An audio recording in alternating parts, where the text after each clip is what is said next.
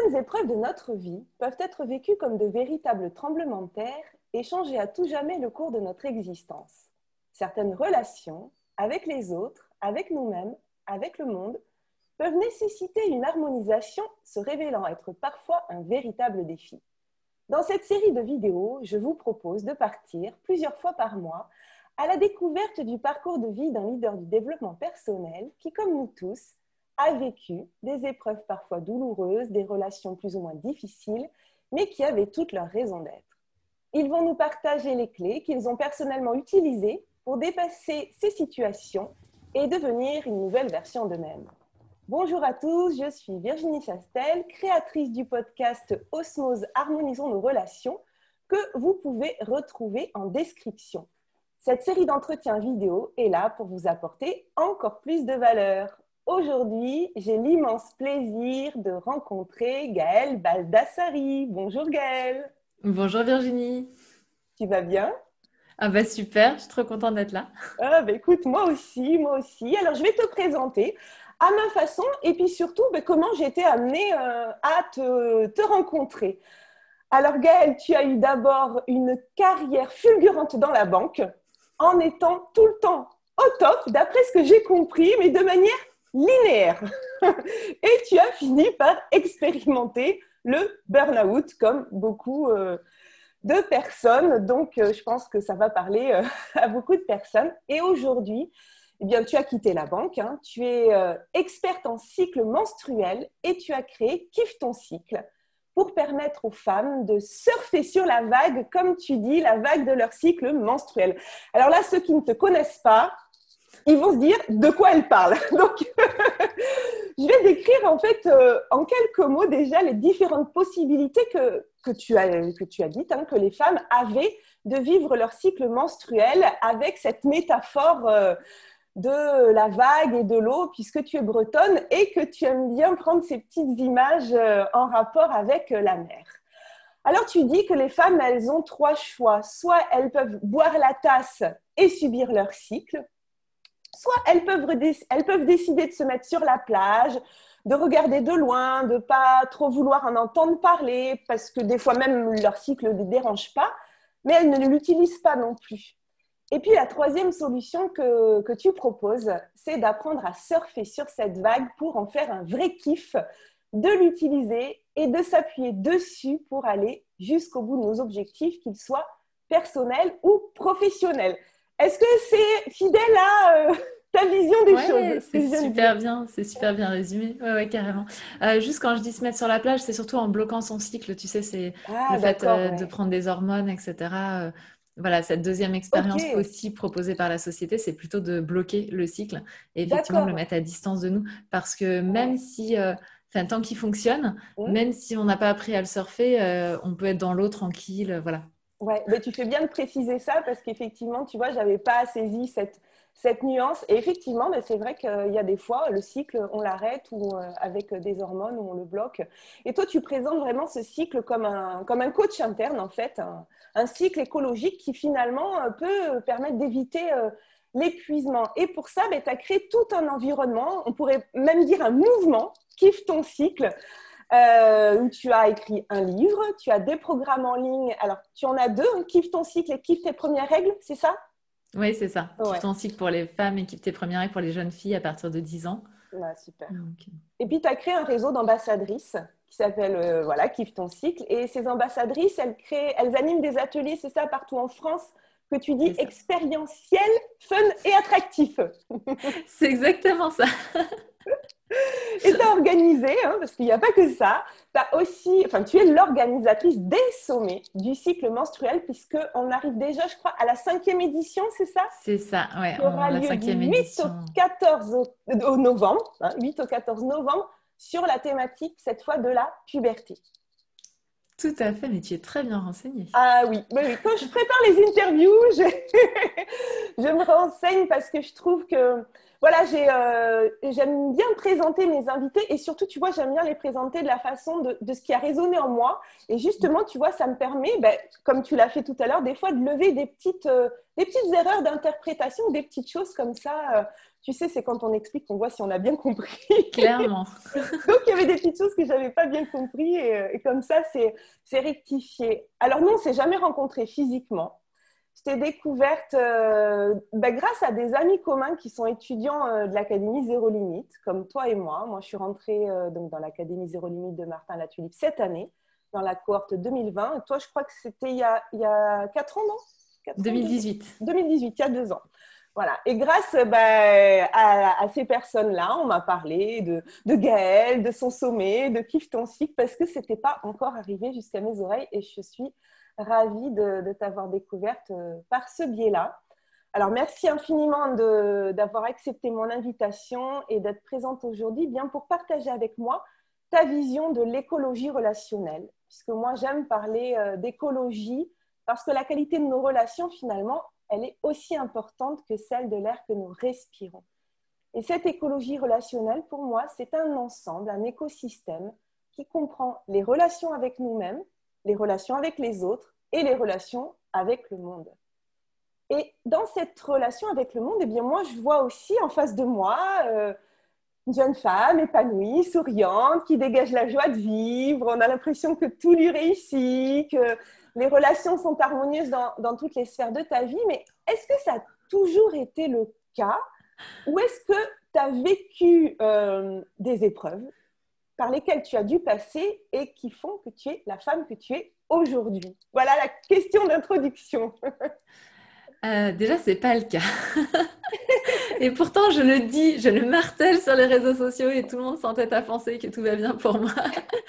et je suis, j'essaie d'être transparente. Je fais quand même des posts qui, font, euh, qui font beaucoup de vues. C'est un peu provoquant ma question. Hein ouais, c'est ça. Que, non, mais c'est Tu sais, souvent, on a l'image des gens qui, dans le développement personnel, euh, tout va bien. Déjà, effectivement, comme tu dis, c'est pas le cas, donc ça te permet voilà, de le dire. Et puis surtout, peut-être qu'aujourd'hui, tu as quand même une façon de gérer les choses qui, qui, sont dues ou grâce à des choses que tu as vécues par le passé. Et Bien sûr. Voilà, si on peut revenir sur ces Non, en fait, on va revenir dessus avec grand plaisir, mais juste, j'aimerais poser ça, c'est qu'aujourd'hui, la différence avec avant, c'est que je mets moins de temps à revenir dans quelque chose de positif pour moi mais euh, je continue à galérer, comme vous tous, je pense. je crois plus du tout aux personnes qui galèrent, pas du tout. en tout cas, moi, j'y crois pas et c'est pas ma vie. Donc, euh, ma vie, c'est que voilà, je continue à m'ajuster au quotidien, à avoir des zones de tension, des zones de, euh, tension avec moi-même, avec les autres, avec mon environnement. et puis, c'est, comme de la négo permanente et c'est OK pour moi, hein, je suis bien avec ça. Mais, mais donc, voilà. Et oui, non, non, non, j'ai clairement pas eu une. une une vie entre guillemets euh, facile euh, dans la relation. Hein. Moi, je, c'est drôle, je le revis un petit peu en tant que maman et ça me blesse quand je vois ma fille revivre des choses que j'ai pu vivre. Mais voilà, enfant, euh, je faisais partie des enfants. C'est une tranche un peu grise, ce qu'on voit pas vraiment, dans le sens où j'avais pas vraiment beaucoup de copains et de copines. Je, je, me sentais isolée, je me sentais très isolée, mais j'étais pas le bouc émissaire non plus, etc. J'étais un peu le truc à côté qui se balade, qui va de groupe en groupe, mais qui est jamais hyper intégré. Euh, et puis, puis ça me faisait peur de m'intégrer parce que j'avais peur de du coup perdre ma liberté. Donc en fait, voilà, j'étais cette espèce de truc, mais, mais un peu triste quelque part euh, enfant dans, dans, les relations parce que j'avais aussi alors j'ai eu des amitiés très fortes avec une personne voilà mais dès que dès que cette personne avec qui j'étais en amitié n'était pas là ben, je me sentais euh, vraiment toute seule quoi. Euh, et, du coup, euh, voilà, à côté, en marge du groupe, pas celle qui se fait repérer et qu'on va embêter, mais juste celle qui est là, mais qui n'est pas vraiment là. Quoi. Et, euh, et j'en ai souffert, j'en ai beaucoup souffert étant, étant petite. Ouais, je pense que beaucoup d'adultes se rappellent de ces. Alors, il y a des adultes qui effectivement étaient leaders de groupe et tout le monde les apprécier. Et puis, il y a, certaines euh, personnes, je pense, qui, euh, qui effectivement ont ce souvenir euh, d'enfance où, où ça peut être compliqué, les relations, et où finalement, on ne sait pas comment faire, en fait. On ne sait ah pas ben, comment faire. Et est-ce qu'à ce, moment-là, on sait qui on est vraiment aussi? Est-ce que ça, c'est pas, à ton avis, le fait que quand on est enfant, on est encore euh, soit dans le mimétisme des autres, soit euh, pas savoir vraiment, pas assumer vraiment qui on est aussi. Ouais, je me suis jamais vraiment posé cette question. Moi, l'analyse que j'en ai faite a posteriori, c'est que euh, ce système de classe par groupe d'âge me convenait pas. Mm. j'avais une façon de penser qui pouvait faire que j'étais plus à l'aise avec des plus âgés. Et, et, donc, en fait, dès que je me retrouvais dans un groupe classe, à la fois j'avais envie d'aller connecter avec eux parce que je me disais c'est dommage d'être toute seule. Et à la fois je m'emmerdais profondément dans les relations qui se présentaient à moi. Donc j'écoutais quelques minutes et puis je m'éloignais. Et du coup je rentrais pas dans le jeu du processus social qui fait que on, s'intègre. Et euh, pour moi, c'est plutôt ça qui a été problématique, c'est l'environnement scolaire, on va dire. Parce que dès lors que je sortais de l'environnement scolaire et que j'étais dans des environnements euh, multi-âges, je revivais pas la même chose. Donc, euh, donc ça a été plutôt ce, côté-là. Moi, de toute manière, euh, ma scolarité a été un calvaire, clairement, dans tous les sens du terme. non, mais je, te, comprends parce que moi qui ai enseigné pendant 15 ans, je vois tout à fait effectivement ces, ces enfants qui... Euh, qui se sentent pas à leur place en fait. C'est c'est pas le bon endroit pour eux pour s'épanouir et pour se pour se révéler. Et c'est dommage. Et, et moi j'ai beaucoup travaillé avec des classes multi-âges aussi pour ça pour que l'enfant puisse évoluer à son rythme et pas forcément au rythme qu'on lui demande en fait de, bah ouais c'est ça donc, euh, donc voilà, dès que j'ai pu euh, sécher les cours, j'ai séché énormément les cours, ce qui m'a permis de regarder de la liberté. De... J'en parlais encore avec ma maman hier soir et, et elle trouve ça génial que je l'ai fait. Enfin, je ne sais pas si le terme génial, c'est peut-être pas le bon, mais en tout cas, elle, elle comprend euh, aujourd'hui que, que j'ai pu avoir besoin de le faire. Et moi, j'étais, j'étais assez loin dans ma réflexion, mais je pense que je serais plus de ce monde aujourd'hui si j'avais pas pu sécher les cours. D'accord. Parce que c'était, c'était mon seul ma seule respiration, ma seule liberté. Et, euh, c'était un calvaire pour moi de rester euh, à écouter des cours, euh, soit qui m'ennuyaient parce que ça allait pas assez vite, soit qui m'ennuyaient parce que ça allait trop vite. Bref, il n'y avait jamais rien qui était OK. Et ça, je pense qu'effectivement, on l'oublie aussi que le, le, but, euh, enfin le, premier but de la vie, c'est quand même d'être heureux.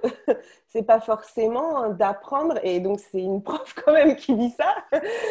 c'est pas forcément d'apprendre un savoir euh, académique qui, comme tu le dis, peut aussi mener euh, des jeunes et des enfants à des, des situations dramatiques. Ouais, c'est après voilà, moi je pense que ce qui m'a sauvée, c'est de jamais avoir perdu l'envie d'être heureuse. Donc en fait, dès que j'ai pu, et puis j'ai, comment dire, ce qui m'a sauvé aussi, c'est de, j'ai ma bonne bouille entre guillemets, tu vois, on me donne le bon Dieu sans confession, euh, donc c'est ce que m'a toujours dit, tu vois. Et donc quelque part, euh, quand je séchais les cours et que je racontais des, mensonges gros comme moi, euh, ça passait crème, quoi. Et comme quoi, toujours garder le sourire, hein, ça peut servir. c'est clair. Ah non, mais c'est clair que voilà. Et c'est vrai que je dirais que moi, au fond de moi, j'ai toujours cherché à être en marge, c'est-à-dire, ok, je donne le change pour que la société me prenne pas la tête, pour qu'on me saoule pas, etc. Mais à côté, j'ai ma liberté et je sais ce que je veux en faire. Et je pense que c'est ça qui m'a qui m'a permis voilà de, de vivre ce que je vis aujourd'hui, quoi. Mais euh, ouais, donc tu as, mis tes règles quand même et tu as mis des euh, as mis tes règles tout en, en, utilisant les règles de la société. Quoi. Je comprends les règles de la société, je vais faire avec pour avoir euh, ce, que, ce qui me permet d'être heureuse et puis je vais mener, euh, je vais mener mon bout de chemin. Et euh, es arrivé dans la banque euh, pour quelle raison? Parce que a priori, hein, avec tous les a priori qu'on peut avoir sur la banque, je ne sais pas si c'était le meilleur moyen pour trouver son bonheur, mais peut-être tu vas m'enlever. Euh, Alors, moi, je fais tout de suite un, un, teasing et un disclaimer. J'ai juste surkiffé ma carrière dans la banque. Donc, Vraiment. Euh, alors, je suis arrivée comment dans la banque? Mais complètement par hasard. En fait, je faisais des études de biologie euh, en cours du soir parce que j'ai commencé à travailler jeune. Euh, je travaillais la journée et du coup, je faisais mes études le soir. Et j'étais en, doc de biologie. Et un jour, j'ai vu un prof. j'étais dans l'amphi. J'ai vu un prof, tu sais, avec des feuilles toutes jaunes, toutes vieilles, qui, faisait le même cours depuis des années. Et les redoublants étaient capables de dire au mot près ce qu'il allait dire, tu sais. Et j'avais des redoublants juste derrière moi.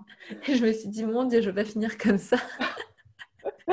Et donc, je me suis dit, bon, ok, euh, la fac, ça prépare qu'à deux choses. Être chercheur, mais on a tellement peu de chance euh, d'y arriver et je ne pensais pas avoir l'énergie pour euh, me battre, entre guillemets, pour ça.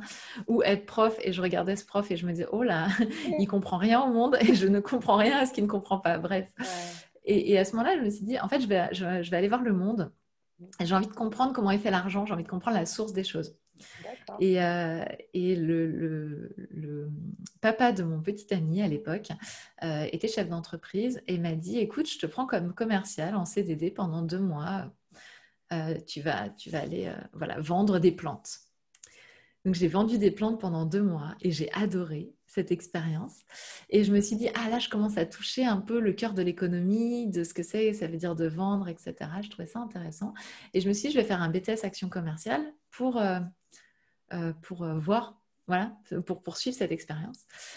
Et bah, comme j'avais commencé à travailler, que je vivais plus chez mes parents, je cherchais en alternance. J'ai trouvé plein d'entreprises qui étaient prêtes à me prendre, parce que j'avais déjà pas mal d'expérience derrière moi, puisque je travaillais déjà. Et, euh, et j'ai postulé à la banque complètement par hasard. Dans un salon, j'ai déposé mon CV comme ça. Et j'avais, euh, pour, pour, te raconter l'histoire, j'avais euh, signé un contrat avec une SS2I. Enfin, non, j'avais pas signé le contrat avec la SS2I. J'avais un accord d'une SS2I pour rentrer chez eux. Je savais même pas ce que c'était qu'une SS2I à l'époque. et, mais trop contente d'avoir trouvé une entreprise. Et je reçois une lettre de la BNP qui me dit que je suis convoquée à un entretien. Donc on est d'accord que j'ai pas le poste. Hein. Et je sais pas pourquoi, j'ai appelé la SS2I en disant bon bah je suis prise par la BNP, désolée, au revoir. je suis arrivée à la BNP, on était 20 euh, ou 30. Ouais, on était nombreux. Hein. Et en fait, ils nous disent euh, non mais ouais, et puis ils nous disent on n'a pas de poste pour vous. Tous les alternants ont déjà été recrutés, mais on voulait voir si on loupait pas une opportunité d'avoir quelqu'un d'intéressant. Donc là, je me dis waouh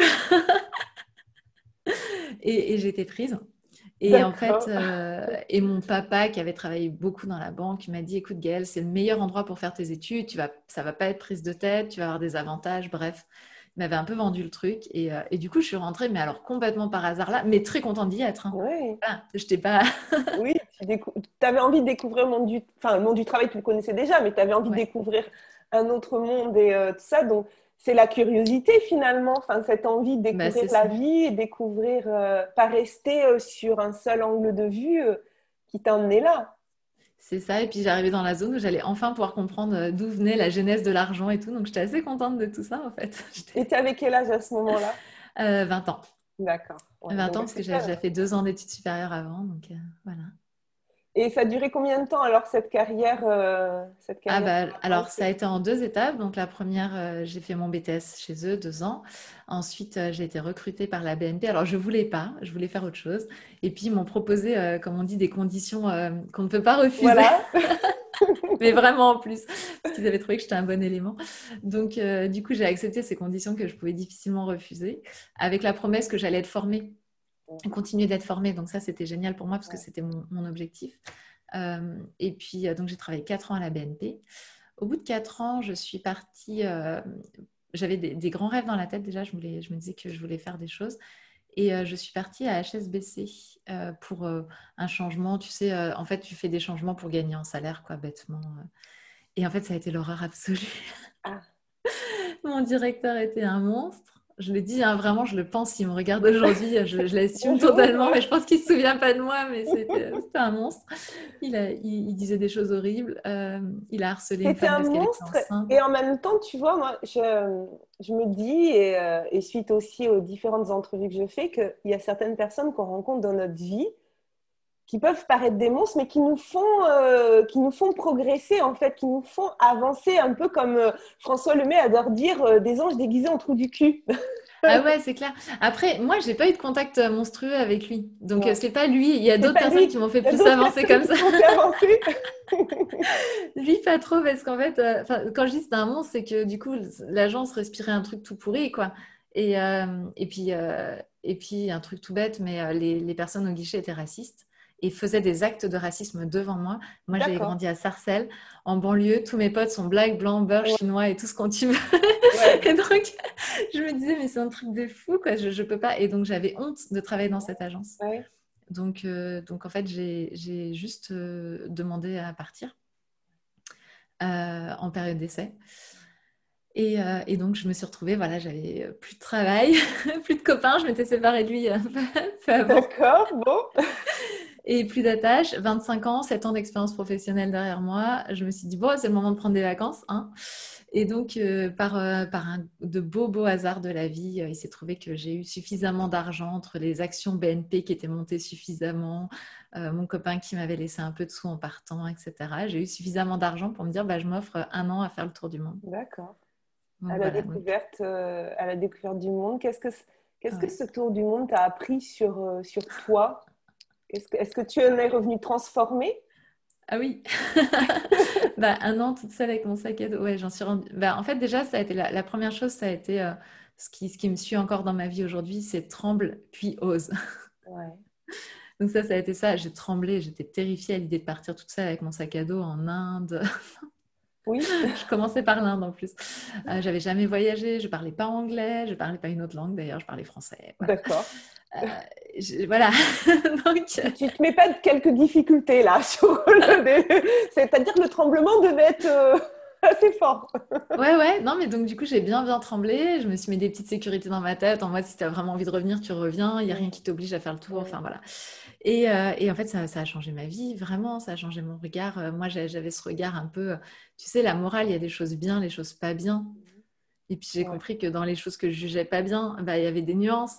Et dans les choses que je pouvais encore ne juger pas bien, il y avait d'autres nuances. Et puis, je me suis pris claque sur claque parce que voilà, quand tu discutes avec euh, des Indiens, euh, voilà, tu discutes avec des gamins qui mangent, enfin, qui, qui mangent pas à leur faim. Quand tu discutes avec, euh, avec des gens qui ont, pas un rond au sens européen du terme, mais qui ont une richesse absolument phénoménale dans le cœur. Quand tu te retrouves, moi, je me suis retrouvée avec des personnes qui ont fait des actes de de bienveillance et de générosité impressionnant, alors que moi j'étais juste comme touriste mmh. et que eux leur vie était, euh, voilà, j'avais dans mes bagages plus que peut-être s'ils utilisaient dans le mois. Enfin, tu vois, j'ai vraiment connecté avec le fait que mon regard euh, d'européenne sur euh, ce qui est bien et ce qui est mal, c'était un regard bien européano-centré. et, et j'ai compris toutes les nuances. Euh, enfin pas, forcément toutes à ce moment-là, mais en tout cas, j'ai inclus dans ma vie énormément de nuances. Donc plus de tolérance aussi sur, euh, ouais, la tolérance, je sais pas comment dire. C'est surtout la, nuance du bien, du mal, tu vois. Ouais, ça, ça amène à la tolérance, tu vois, mais c'est surtout, en fait, c'est comme si ça avait déconstruit toutes mes croyances euh, mm. de ce qui est bien, ce qui est pas bien. Je vais te donner des exemples pour qu'on comprenne, mais tu vois, la croyance sur le travail des enfants moi, j'avais une grande croyance, les enfants doivent surtout pas travailler. Et, j'ai compris tellement de choses par rapport à ce que signifie le travail des enfants, à quel point ça les inclut dans la société, à quel point ça nous exclut, enfin, ça exclut nos enfants de notre société de ne pas comprendre toujours ce qu'on fait, etc. Moi, j'ai passé 18 euh, ans à me demander ce que faisait mon papa quand il allait au travail, parce mmh. que je voyais pas ce qu'on faisait derrière un écran toute la journée, tu vois, sans, comprendre. Et du coup, il y avait cette connexion qui n'était pas faite. Et du coup, j'ai compris qu'il y avait différents types de travail des enfants. Il y a du travail des enfants qui correspond à la société, et il y a un travail des enfants qui correspond à l'exploitation. Mmh. Euh, dans le but que justement ça soit de la main d'œuvre pas chère et que les choses soient exportées. Et du coup, j'ai commencé à affiner, tu vois, mon regard sur, ok, c'est quoi ce travail d'un enfant? Euh, et, dans quelle mesure, nous, on a peut-être aussi fait une rupture un peu violente avec nos propres enfants, les empêchant d'accéder à une forme de, de, contribution. Ouais. Tu parles d'une différence finalement qui est culturelle, mais aussi une différence temporelle, parce qu'il y a 50 ans, en France, ça. on n'était pas comme aujourd'hui euh, par rapport aux enfants. Donc, euh, c'est ça, mais donc on a érigé un petit peu voilà, des, des, barrières comme ça. Et je me suis rendu compte que peut-être qu'une partie de, de, la perdition de certains ados vient aussi du fait que, bah, un moment, on est dans un âge où on pourrait contribuer énormément et puis on nous demande juste d'aller à l'école et puis d'apprendre parce qu'on va devenir les super contributeurs. Euh, et sinon, on va dans des voies où, euh, du coup, elles sont déclassifiées. Enfin, tu vois, j'ai rebattu un peu toutes ces cartes-là. Est-ce qu'il peut euh, créer un décalage où les jeunes ne comprennent pas à quoi ça va leur servir, ce qu'ils apprennent à l'école aussi?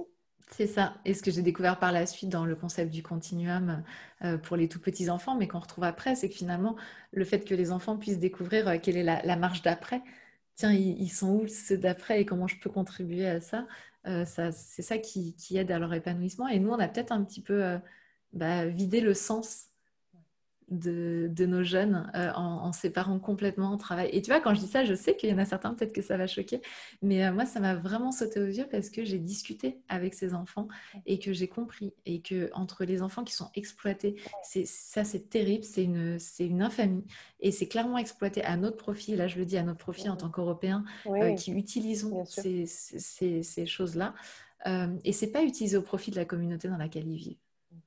Tu vois et donc tout ça, voilà, il y a eu tellement de prise de conscience, ça c'en est une, mais euh, parmi, euh, parmi tellement d'autres que ce tour du monde a été, oui, effectivement, un chamboulement majeur dans ma vie. Et, mais je suis revenue dans la banque. Ouais.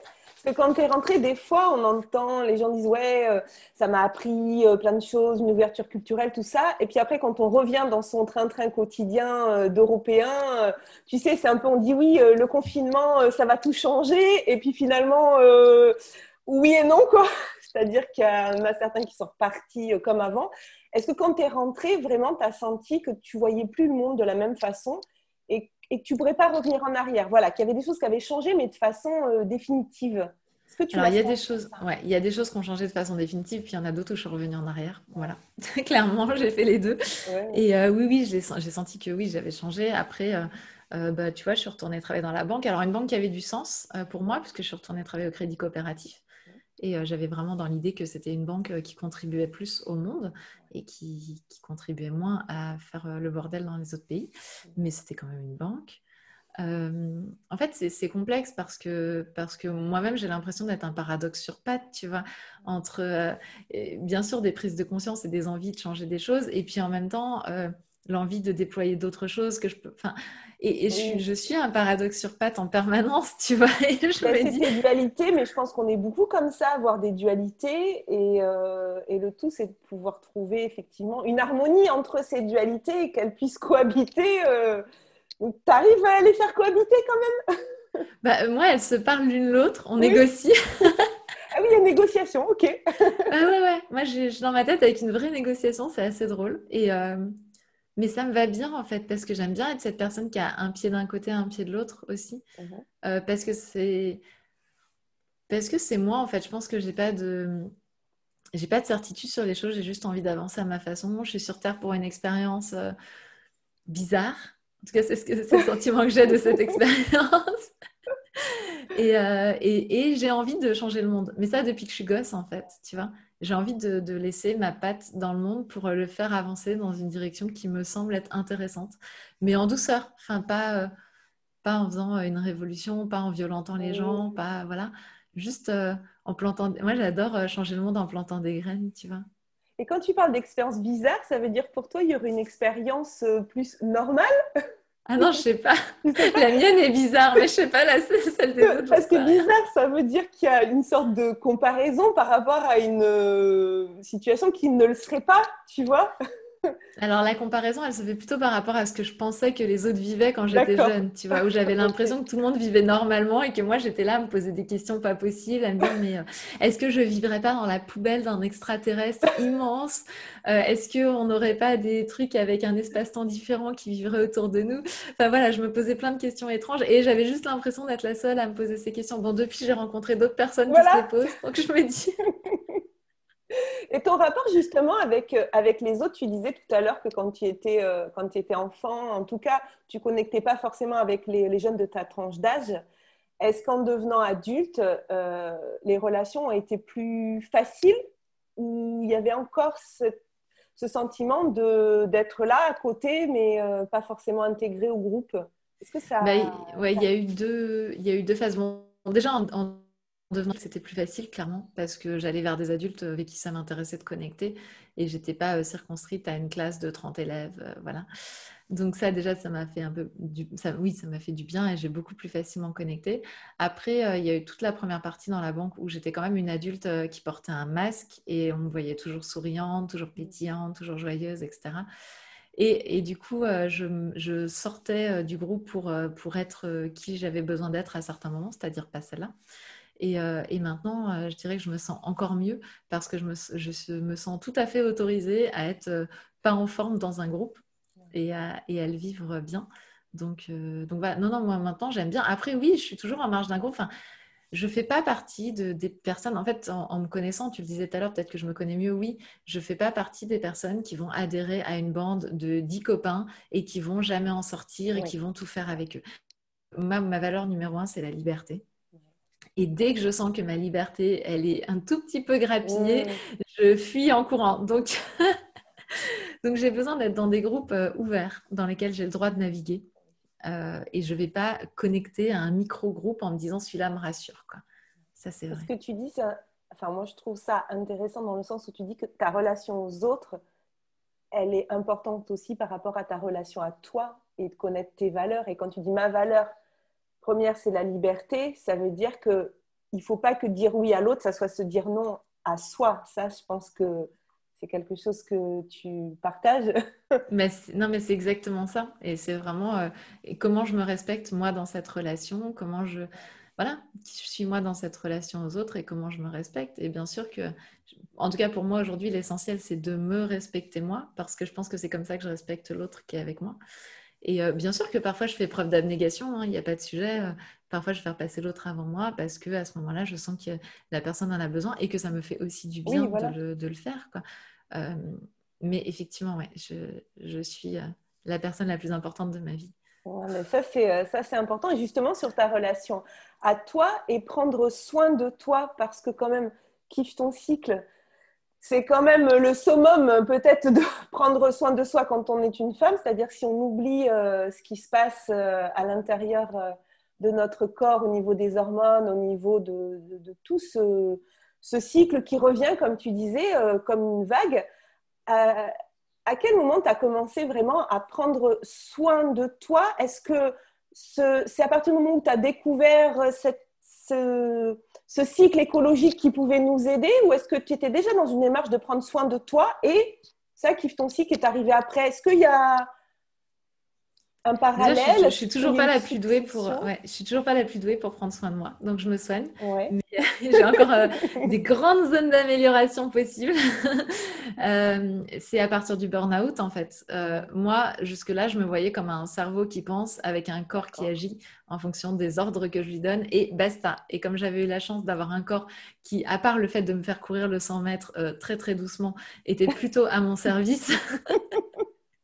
Je, voilà, j'avais toujours réussi à m'en sortir. J'étais pas hyper sportive, mais euh, quand je faisais des aventures sportives ou des trucs, je m'en sortais toujours, j'y arrivais toujours. Donc, quelque part, j'avais toujours considéré mon, corps comme une machine qui marche bien.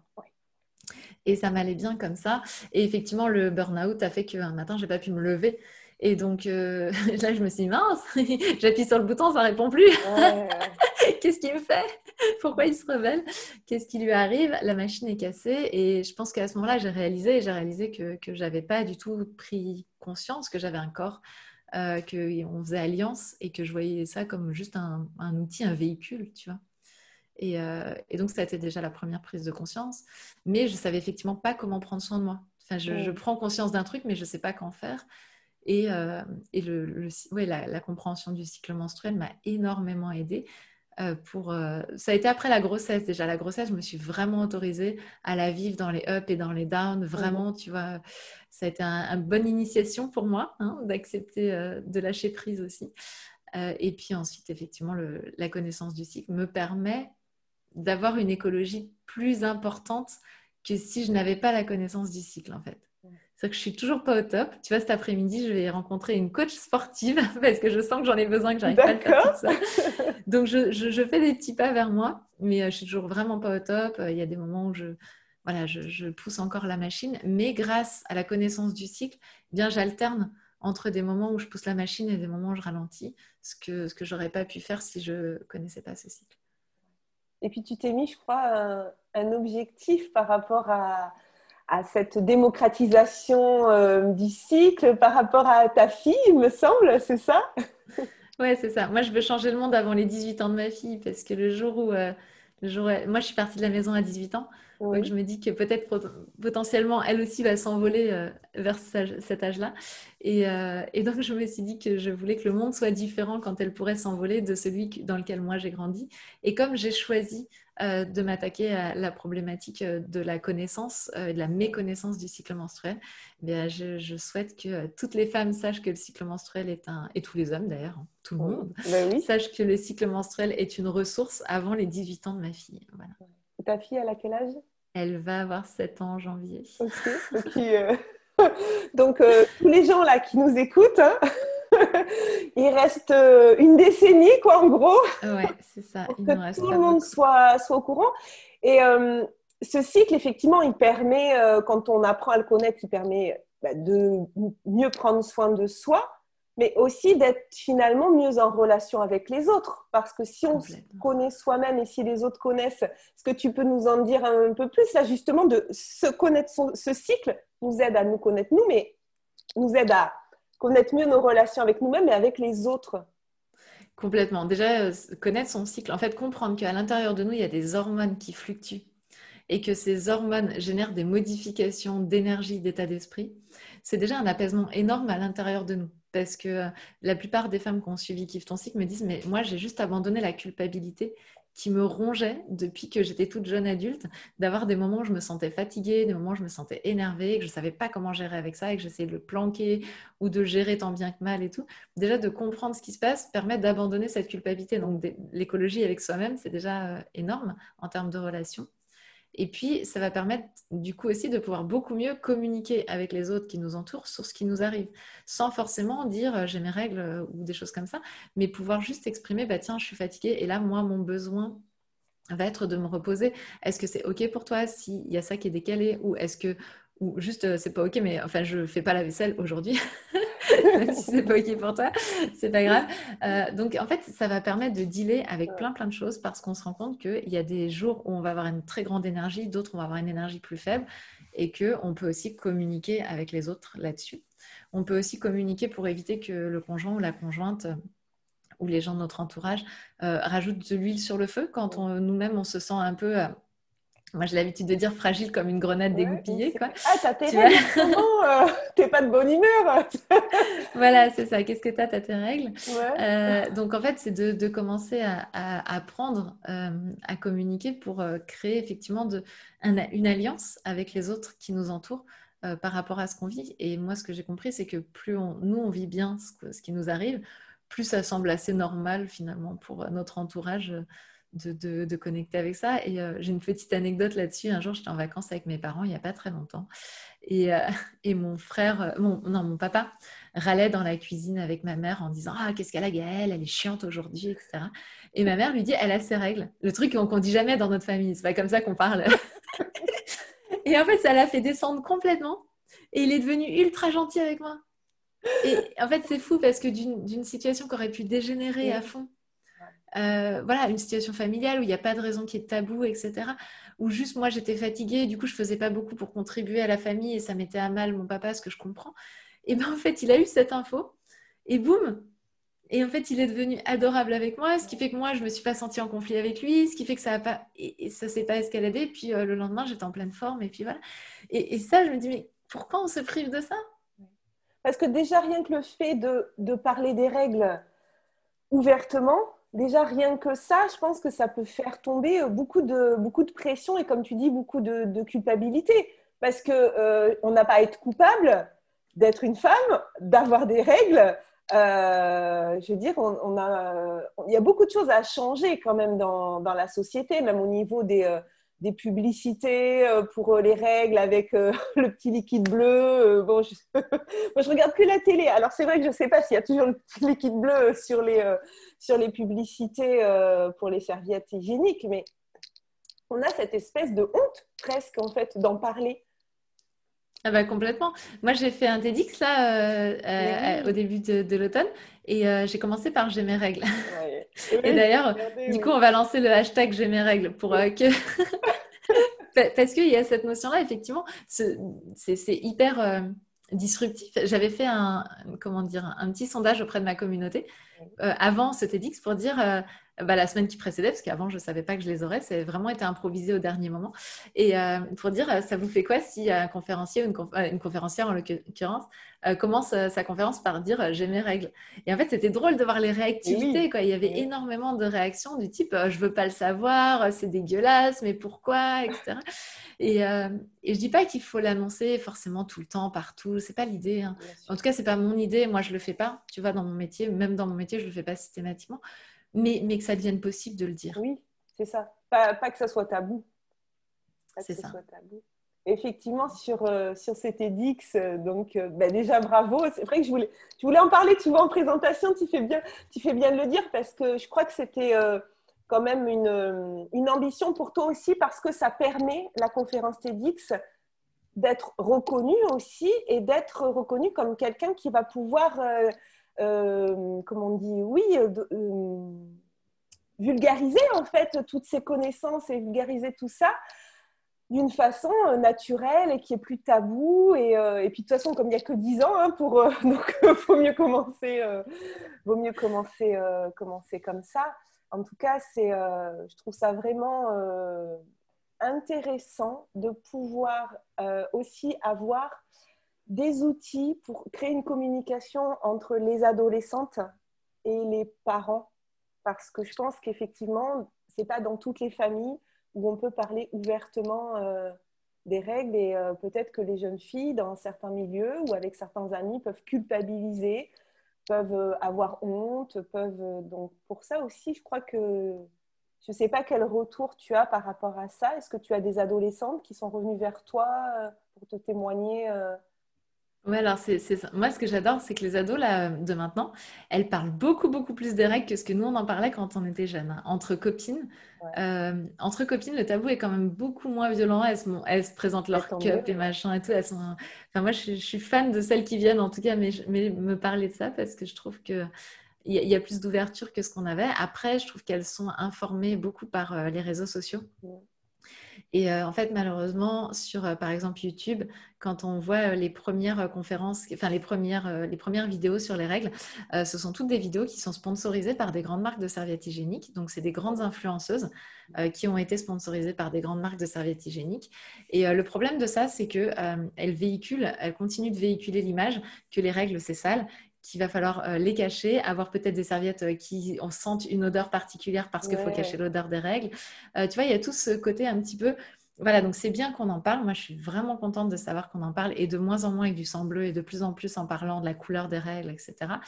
Mais euh, il y a encore toute cette idée qui est clairement véhiculée par, euh, par, par ces entrepreneurs, à un moment, il faut le dire, enfin, euh, par ces entreprises, qui est que les, les, règles est quelque chose dont il faut faire en sorte que ça dérange le moins notre vie et faire en sorte que ça dérange le moins la vie des autres. Mm. Donc, euh, plus c'est caché et plus moi, je, moi je, me souviens que j'ai mes règles, mieux c'est.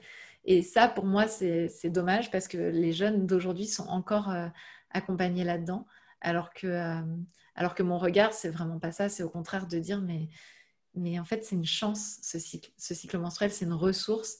Et, et tes règles, c'est le signal que tu es en super santé, en fait. Et, moi qui, pendant longtemps, ai eu très peu mes règles, c'était le signal que j'étais pas en bonne santé.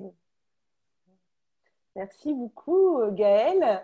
Avant qu'on se quitte, est-ce que tu aurais un, dernier message à partager bien, aux gens qui vivent actuellement peut-être des difficultés relationnelles, alors soit avec le monde, avec les autres, avec elles-mêmes, peut-être avec leur cycle, ce que tu auras envie de nous partager comme dernier conseil? Je sais pas qui je suis pour donner un conseil, j'ai envie de parler du mien. Moi, à chaque fois que je me rends compte que j'ai une difficulté relationnelle, que ce soit avec moi, avec les autres, avec le monde, etc., je reviens juste à moi euh, en me disant, OK, qu'est-ce, que, qu'est-ce qui à l'intérieur de moi est en train de se refléter à l'extérieur de moi? Et donc, mais, mais je m'autorise à râler contre les gens. Hein. Je ne suis, pas, je suis pas, je suis pas Mère Teresa toute mignonne et tout. Euh, je m'autorise à râler, mais je, il y a vraiment ces deux phases. Il y a la phase de je renvoie toute la faute sur l'autre parce que c'est comme ça et que c'est plus facile et plus confortable. Mais euh, surtout, il y a cette deuxième phase après, qu'est-ce qui, qu'est-ce qui s'est, qu'est-ce qui s'est passé à l'intérieur de moi qui est en train de se révéler à l'extérieur de moi. Et en général, je trouve des pépites. Voilà. Et d'observer du coup, d'observer l'extérieur pour revenir, euh, revenir à soi. Et d'accueillir ce qui se passe à l'intérieur de moi dans mes tumultueuses euh, pérégrinations mentales. Merci beaucoup. Gaëlle, de nous avoir, euh, de m'avoir accordé du temps et du coup de l'avoir partagé euh, avec tout le monde. Je te souhaite une très belle journée et un très beau sommet pour le mois de novembre, le cinquième sur la puberté. Je mettrai en description de cette vidéo les liens pour que vous puissiez euh, aller vous inscrire pour, pour assister à ce sommet. Sommet sur la puberté, du coup, ça concerne quelle, quelle tranche d'âge Est-ce que ça peut concerner jusqu'à 20 ans? Ou est-ce que c'est juste les, euh, jeunes ados? Quel, tranche d'âge en fait ton sommet là sur la puberté? Nous, on a, on a eu comme intention de s'adresser aux parents d'enfants de 7 à 15 ans à peu près. Euh, de jeunes filles de 7 à 15 ans euh, qui, euh, qui ont à assurer quelque part en tant que parents et qui se disent Oh, je suis pas sûre que j'assure dans ce passage de puberté. Donc, on s'adresse vraiment à ces personnes-là. Maintenant, parce que c'est le cas dans tous les sommets à thème, on se rend compte que en tant qu'adulte, en tant que même personne qui n'est pas directement concernée par la puberté, ça peut vraiment vous apporter des éléments, des informations. Donc voilà. Mais notre intention, c'est d'aider les parents de jeunes filles à assurer et à ce que leurs jeunes filles vivent bien euh, le, démarrage de leurs règles. Et, voilà. Bon, ben, inscrivez-vous au sommet et puis allez découvrir, si vous ne connaissez pas encore Gaëlle, allez découvrir tout ce qu'elle fait. Merci beaucoup Gaëlle, je te souhaite une très belle journée. Si vous avez aimé cette entrevue, surtout, vous n'hésitez pas à cliquer sur le pouce si vous pensez qu'elle peut apporter de la valeur à d'autres personnes. Et je suis sûre que dans votre entourage, il y a plein de personnes qui sont concernées par le cycle, mais aussi pas forcément par le cycle, juste par un partage en fait de ce que nous a partagé. Donc, Gaëlle, aujourd'hui, sentez-vous libre de partager cette, euh, cette vidéo. Et si vous voulez voir encore plus de contenu inspirant, on se retrouve sur mon site internet virginiechastel.fr Très belle fin de journée à vous et surtout, prenez soin de vous. Au revoir. Au revoir.